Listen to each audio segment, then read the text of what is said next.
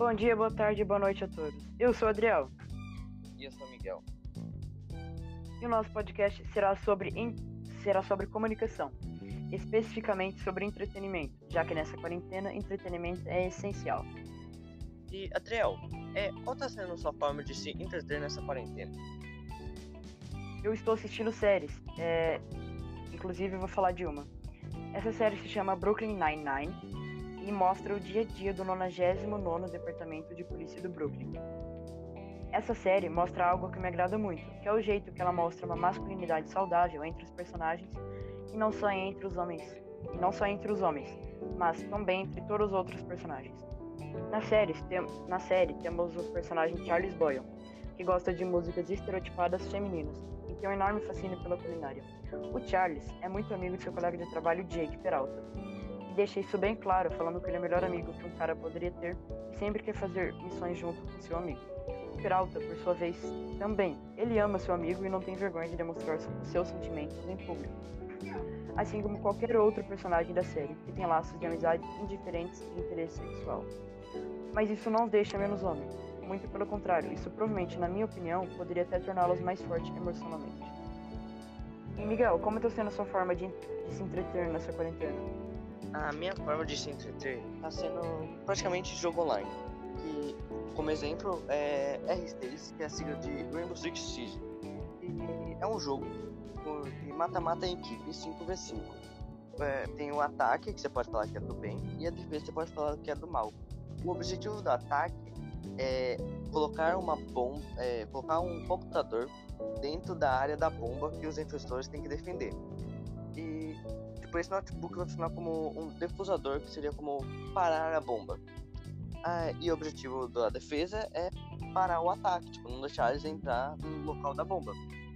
E o jeito de você ganhar essa partida, ou o atacante matando todos os defensores, ou os defensores matando todos os atacantes, e os, e os atacantes plantando esse notebook, e dá o tempo, que é 45 segundos, aí eles ganham. E pelo defensor. Se o atacante plantar, é, os defensores têm que ir lá e com um celular, como fosse um jogo, e parar é, aquele defussador. E é assim que os defensores ganham. E Adriel, você tá jogando algum jogo ultimamente? Eu tô, inclusive eu queria lembrar de um que bombou recentemente, que se chama Among Us, que traduzindo significa entre nós. O objetivo principal do jogo é ejetar o impostor da nave que está entre nós. Na nave temos os tripulantes, que são 10 no total, e o impostor, que varia de 1 a 3 dependendo da partida. Na nave temos que completar as tasks, que são as tarefas que temos que cumprir, pois a nave está cheia de problemas e o impostor está solto e temos que descobrir quem é antes que ele mate a todos. O impostor, além de matar, também pode sabotar a nave, como apagar as luzes, tentar explodir o reator, que seria como um motor, ou acabar com o oxigênio da nave. O jogo tem uma também tem uma mecânica de interação entre os players no chat escrito, que é como se fosse uma conversa numa rede social. Para os, para os jogadores poderem decidir quem é o impostor. E é claro que com isso tem muitas mentiras e muitas suspeitas, então nesse jogo é melhor ficar bem esperto. O chat funciona, é, o chat funciona assim, é, todo mundo pode escrever todas as informações possíveis, como o local onde foi achado o corpo, suspeitas de não fazer as tarefas, suspeita de morte, suspeita de, de sabotagem e até mesmo suspeita de perseguição. No final da discussão, as pessoas podem votar em quem elas acham ser os impostores ou acusar os tripulantes se o player for o impostor ou ainda podem não votar ou votar em branco, ou seja, em ninguém. A pessoa mais votada é expulsa da nave e mostra do lado do nome dela se ela era ou não a impostora ou impostor. Uma pessoa pode morrer sem, sendo o impostor expulso da nave, ou se ela for um tripulante, ela pode morrer sendo assassinada pelo impostor. É, os fantasmas dos tripulantes ajudam a nave completando as missões que lhe faltam. Para os fantasmas do, dos impostores, eles podem sabotar a nave, mas não podem matar ou entrar na tripulação. Para, para finalizar a partida, existem apenas três maneiras.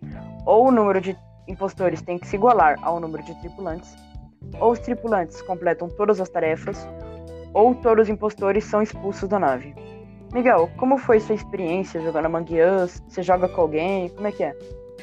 A minha experiência é praticamente jogando com meus primos, que na minha visão é mais legal, porque você tá com companhia de outras pessoas que você conhece, então meio que você sabe os hábitos deles de mentir, essas coisas.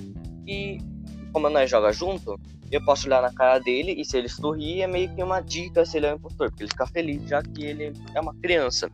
E eu tenho, eu e ele tem uma mania que meio que estraga a, fala, de mani, de, dinâmica do jogo, que é praticamente adivinhar, adivinhar com as dicas é, suspeitas, essas coisas, de quem é o impostor. E nós mostrando na tela tira isso. E a sua experiência ou se, se você joga com alguém, Adriel? Então, em relação ao jogo, eu geralmente costumo jogar em chamada com os meus amigos, como você mesmo disse, é mais legal, é mais interativo. E assim, é mais, é mais difícil mentir, porque você tem que manter o nível da sua voz é, sem mudar, né? Porque senão seus amigos vão perceber. E como meus amigos são bem íntimos, é, são íntimos meus, eles percebem quando eu tô mentindo, quando eu dou uma risadinha e tal. E esse jogo é de graça, assim, né? Para celulares. E eu super recomendo esse jogo. Bom, galera, esse foi o nosso podcast. Se gostou, deixa um like, se inscreve no canal. É isso. Falou! Falou!